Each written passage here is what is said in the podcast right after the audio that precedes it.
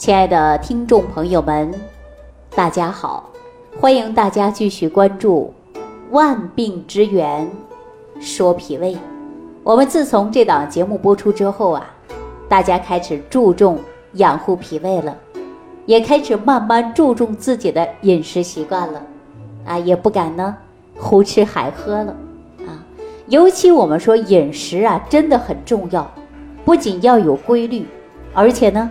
还要有的就是营养科学搭配，有很多慢性疾病啊，都是根据饮食不得当、缺乏微量元素而产生的慢性疾病。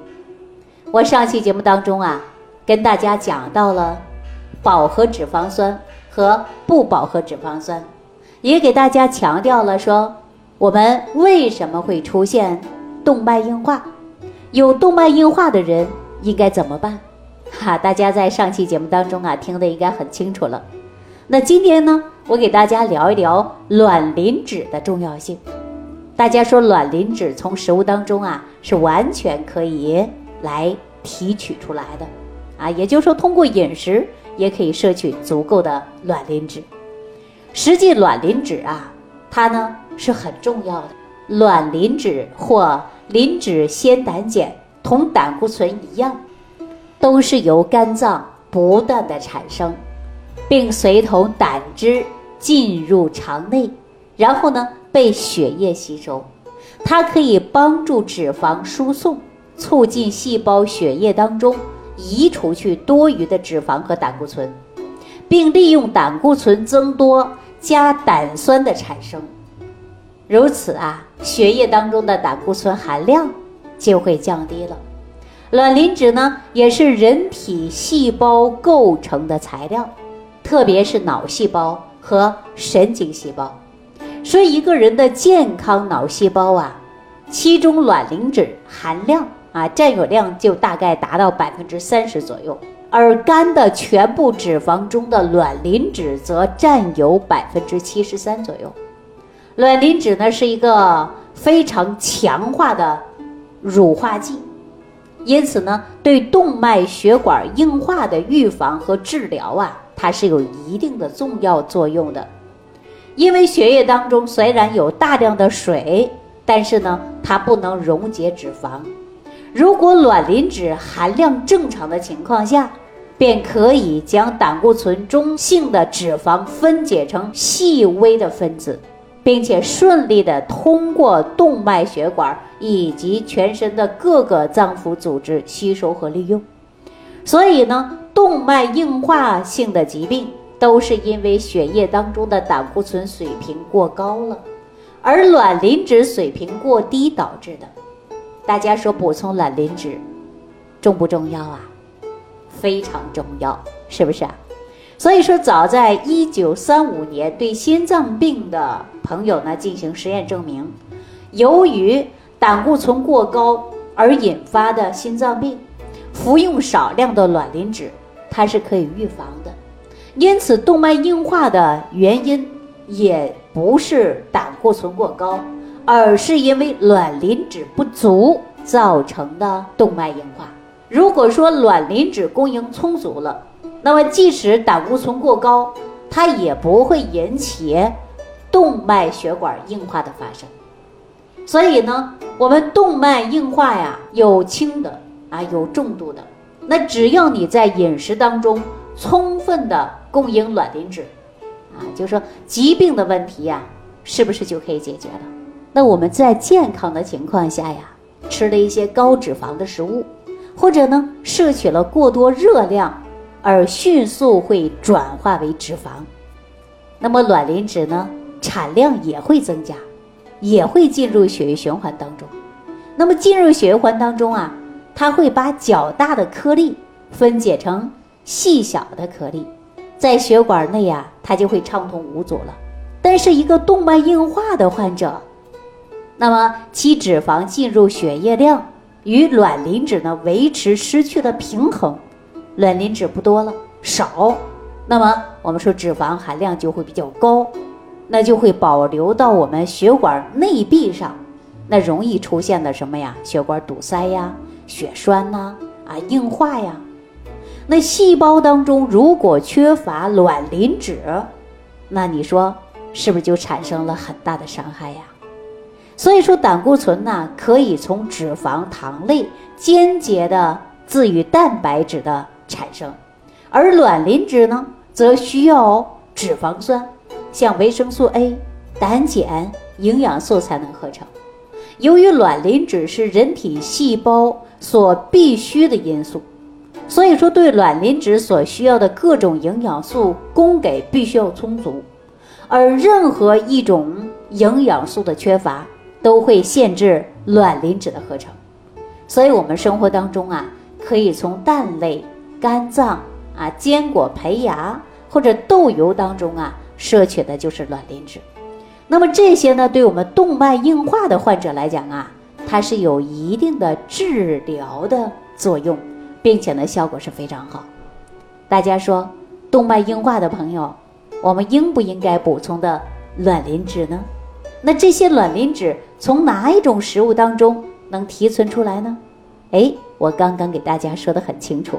如果说你没记住啊，或者听得比较绕，那我希望给大家重复的把这一段听一听，您呐就会得到很大的改变。因为我们说，通过营养素啊，它就可以降低血液当中的胆固醇，尤其对心脏病患者，每一天吃四到六勺的卵磷脂啊，或者是其他食物当中含有卵磷脂，你补充充足了，你坚持维持几个月之后，那你血液当中的胆固醇的浓度啊，它就会下降。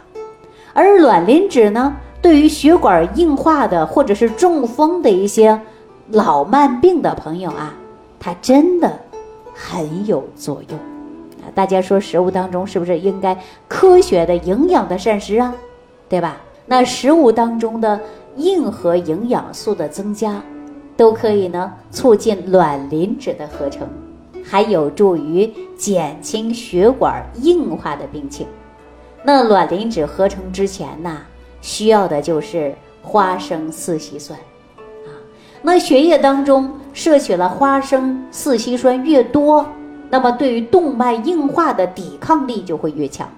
补充植物油或者是花生四烯酸、亚油酸，血液当中的卵磷脂呢就会立即增加，胆固醇呢就会下降。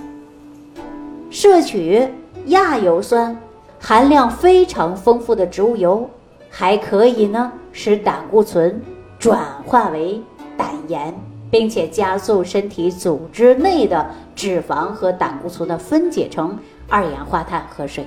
那我相信大家通过营养学的方式，您就知道应该如何选择你家里食用的油了吧？所以说，在日常生活当中啊，除了鱼油以外，我们应该减少动物的脂肪摄入量，尤其呢，对于其他油类。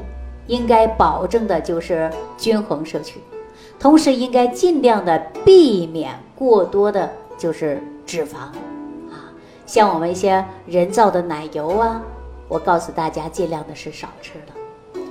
一汤勺的脂肪约含有一百千卡的热量，如果没有及时的消耗掉，它会储藏在我们体内，转换成脂肪，而且会给身体呢。增加负担。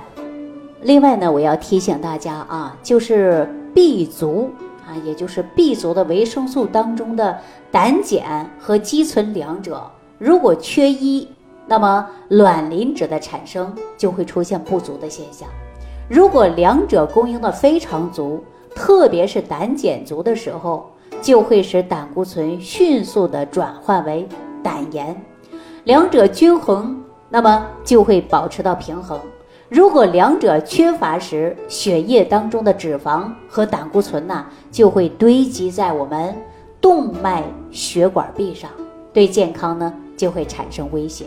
而胆碱如果缺乏的时候，便会使人身体的组织对胆固醇的利用就会减少，并且呢减少了脂肪的燃烧，同时呢也减少了胆固醇。随着大便排出的量，如果饮食当中含有丰富的蛋白质，身体呢可以利用甲硫氨酸那么制造胆碱，甲硫氨酸供应充足的时候，血液当中的胆固醇浓度呢也会下降。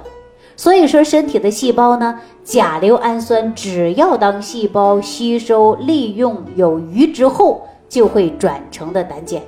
因此呢，我们出现了甲硫氨酸不足的情况下，由于蛋类含有非常丰富的甲硫氨酸以及卵磷脂，所以呢，患有血管硬化的人呐，不应该仅只吃蛋类。所以我经常跟大家说啊。就是要综合营养，啊，你食物当中你别挑食，综合性的营养真的是非常重要的。那您看，呃，肝脏、酵母、小麦胚芽，这些都是卵磷脂和胆碱以及肌醇丰富的来源。那除了这些食物以外呢，我们每天呢可以服用一千毫克的胆碱和肌醇，或者是 B 族维生素的复合剂啊，对身体呢还是有必要的。话又说回来啊，说我们补充的微量元素再足，它也是通过我们的脾胃啊吸收和转化的。如果说脾胃功能不好，我告诉大家，补充再多呀，也无法转换和合成。所以我建议大家呢，先呐健脾胃，当脾胃好了，我们吃什么都吸收了，自然而然的就可以转换成微量元素了。好，那下期节目当中呢，我想跟大家分享一下，如果缺少维生素 B 族，会产生什么问题呢？啊，那我们下期节目当中着重给大家讲这个话题。好，感谢朋友的收听，感谢大家的关注，我们下期节目当中再见。感恩李老师的精彩讲解。如果想要联系李老师，您直接点击节目播放页下方标有“点击交流”字样的小黄条，就可以直接微信咨询您的问题。祝您健康，欢迎您继续收听。